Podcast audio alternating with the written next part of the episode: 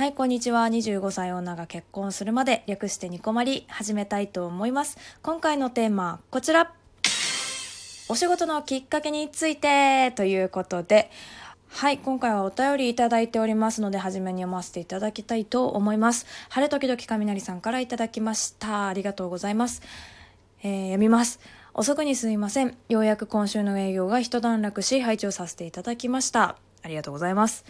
自分の長女も介護の世界で18年お世話になっており、ケアマネージャーとして人生の勉強をさせていただいております。そもそも介護の世界に娘が歩んだきっかけは、自分が大病を患い入院手術し、死の世界から生還した時、父親がお世話になったヘルパーさんの手厚い仕事に感動し、人生の道を見つけたと聞いております。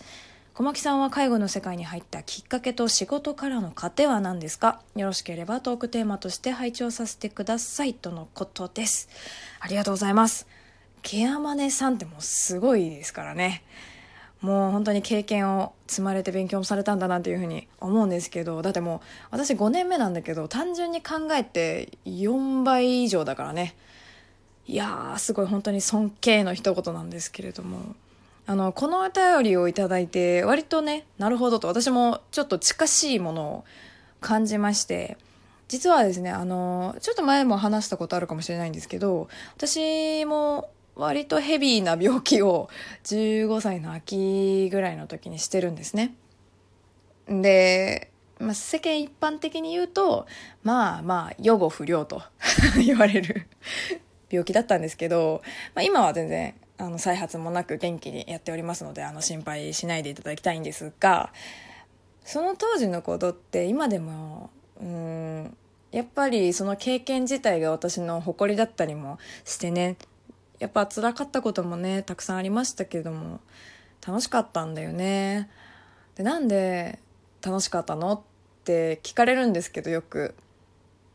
やっぱね支えてくれた人がいたからだと思うんですよねそれって。で当時15歳でギリギリ小児科なんですよで小児科でお世話になったんですけど、まあ、当然ね小児科なので保育士さんだったりだとか、まあ、もちろん看護師さんはいらっしゃってで、まあ、日頃ね本当に声をかけていただいたりとかして本当に力になったんですよねそれが。でもしかしたら一番これかなって思ったのがあってあのね入院中にすごい思ったのがやっぱねこう私埼玉にもともと住んでるんですけど埼玉に住んでたんだけどもやっぱその病気がきっかけで入院しなくちゃいけないってなった時にやっぱ東京の病院になっちゃったんですよね。大きい病院になっちゃったので。そうすると埼玉に住んでたら転校しなきゃいけなかったんですよね。それで、まあ、転校させていただいて院内の文教室っていうところであの勉強させていただいたんです。でそこでちゃんとなんだろうなご飯を朝起きてねご飯を食べて歯磨きして着替えてで自分で歩いてね院内の学校行ってたんですよ。でそれが多分私にとってめちゃくちゃね大事だったんですよね。あのやっぱね病院の中なんですけどなんだろうその住んでる病室の以外のところに自分がねその学校っていう当時はやっぱでかいんだよね学校っていうそういう社会のサークルみたいなものが。でそこに自分から入っていくっていうのはねその長期に入院してた自分のメンタルをかなり支えたんだろうなってていうのはすごく思っててやっぱこう生活してるところから着替えて自分で出向いていく。でそこで、まあ、友達だったりね同じような境遇の友達と会って何かをするっていうのは多分ね一見普通のことなんだけど毎日ね同じ景色だけを見てるようなそういう生活をしてるんですよね入院してる人たちって。だそういう生活を小さいそういう本当にくだらないけどもそういう着替えるだとか出向くとかそういうメリハリみたいなものがなんか唯一その生活をね彩ってくれてたんじゃないかななんて思うんですよね。たかが着替えですよ。本当にたかがね病室出てちょっと出てね院内を移動してなんか文教室みたいなそういうところにね移動するだけなんだけどもこれはね本当にすごいことなんですよ。最近だとやっぱあのテレワークされてた方とか特に共感してもらえるんじゃないかななんて思うんですけどいかに環境って大事かって思いますよね。テレワークってさ多分出勤時間が全然ないからすごいいいんだけど私生活とごっちゃになっちゃうとかになっちゃうと本当人間の脳って意外とアホなので。だから最初はね楽でいいやって思うんだけどもやっぱねずっとやってると疲れると思うんだよね。あれ。生活スペースとさ作業スペースが一緒って結構ストレスなんじゃないかなって思うんだよね。だからねその小さいことだったかもしれないですけどその辛いなとかねしんどいなとかって思うことすらもその移動して違うサークルに入っていくっていうのがなんか当時その気持ちを抱いてた時間をもう忘れさせてくれてるような気がしてねなんかすごいそれがその時間が好きだったんですよね私にとってはね。だから多分そういう人の生活をまあ、サポートできる仕事に就きたいななんてざっくり多分思ったのがきっかけなんじゃないかなっていうふうには思いますね。うん。あとは仕事の糧ですね。糧か。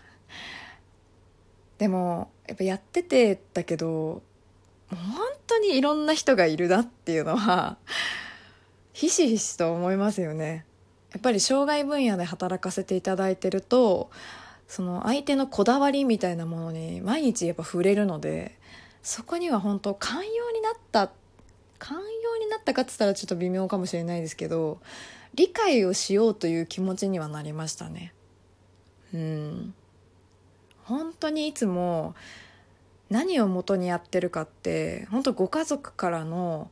毎日の情報以外は本人のその表情だったりとか声のトーンとか、まあ、あとは本当にもともとのどういう障害を持っていらっしゃってどういう特性がその障害にはあってとかあとはその人自身のどどんな能力があるかとかそういうのだけを頼りにやっぱ支援に当たっていくのでそういう感覚みたいなものはいつも磨いていたいなってその表情を読み取ったりとかするそういうセンスも必要じゃないですか。でそれは本当に持っていたいというか持っていたいっていうか磨きたいなっていうふうには思えるようになりましたね。それがやっぱり自分自身の糧かななんて思いますけどね。いやだから本当に介護の仕事大変ですねってよく言われるんだけどいやもう本当大変よ。大変なの。大変。それは本当に大変なんだけどでもめっちゃ多いんだけどそんなの本当にね別に介護じゃなくたってどの仕事でも同じなんだよね。だけど唯一言えるのはやっぱ人と接するお仕事なので楽しいよ。いや本当に楽しい。今までの自分の全てが反映される仕事かなっていうふうに思ってて何でも活かせると思います本当に。あとね最近の福祉わって言っていいのか分かんないですけどやっぱどんどん新しくしたいとか新しくやろうっていうのがすごく強い業種だと思うので本当にご利用者のためとかだったら割と形にとらわれずやりたいことをやらせてもらえるんじゃないかなと思うんですよね。前とか水族館に声かけて施設内にお魚持ってきてもらったりとかねそういうのもできるし夏だからかき氷やろうってなるんだけどそのかき氷用のでっかい氷本当に業務用の氷を買うとこからやったりとかだからね本当に多分仕事についてから人生初めて行った場所とかやったこととかって多いんじゃないかななんてまあそういう経験たくさんあったなっていうふうに思うんですよね。だって埼玉住んでるのに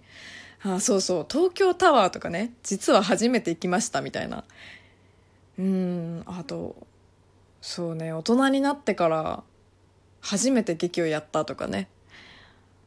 でそういうのが楽しいよね。今年の夏祭りとかもどうするって言ってたけど「綿あめ機借りちゃう?」とかって言ってたしね。めちゃくちゃ楽しそうでしょ。だからね多分ねもしかしたら下手したらね本当にご利用者の方がその生活する上での制限とかってもう本当にいろんなところでねあるかもしれないですけどそういうイベントごとみたいなのは私たちなんかよりももしかしたらねたくさんの経験されてんじゃないかななんて思いますけどね。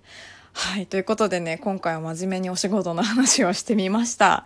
えー、お仕事のきっかけと過程についてでした。はい。今回はこの辺で終わりにしたいと思います。えニコマリはツイッタートーク箱マシュマロございますので、感想、質問、トークテーマ、コーナー宛などなど募集しております。ではでは次回もラジオトークにてお会いしましょう。小牧でした。またね